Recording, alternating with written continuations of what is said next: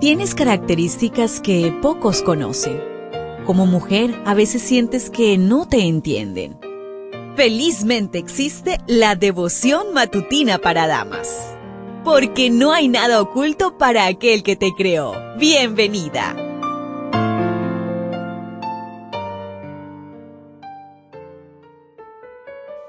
Es una bendición poderte saludar nuevamente a través de este audio. Gracias por darte cita y gracias por compartir nuestro material. Para hoy la meditación trae por título ¿Se puede enseñar el temor a Dios? Segunda de Reyes 17:28. Y vino uno de los sacerdotes que habían llevado cautivo a Samaria y habitó en Betel, y les enseñó cómo habían de temer a Jehová. Israel fue destruido casi por completo, y su gente fue dispersada por todo el imperio asirio para evitar reunificaciones y sublevaciones. Se les había advertido muchas veces, pero ignoraron a Dios, dejaron de ser luz a las naciones e imitando las costumbres paganas hasta el punto de sacrificar a sus propios hijos. Esto lo puedes confirmar en 2 de Reyes 17, versículos 16 y 17. Agotaron la paciencia divina. La paciencia y la misericordia divinas van mucho más lejos de tu comprensión.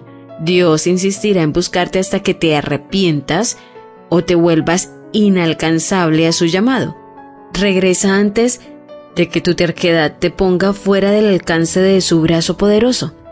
Extranjeros cautivos e idólatras fueron traídos a Israel. Cuando los nuevos pobladores llegaron a Israel, su conducta pagana fue reprochada por Dios quien envió leones para matarlos.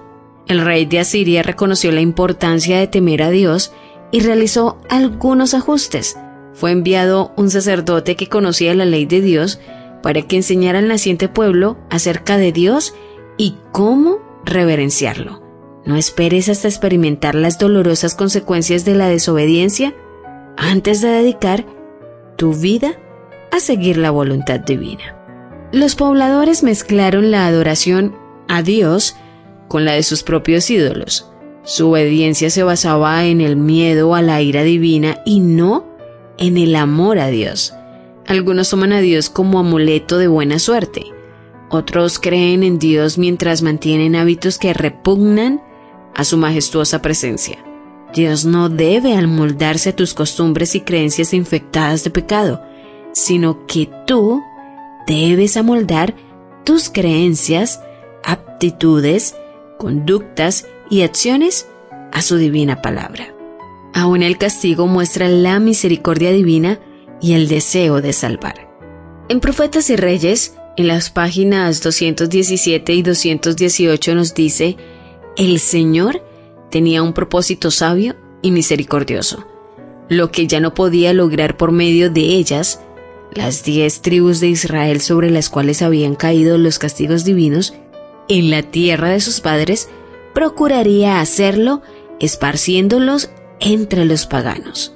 Su plan para salvar a todos los que quisieran obtener perdón, mediante el Salvador de la familia humana, debía cumplirse todavía.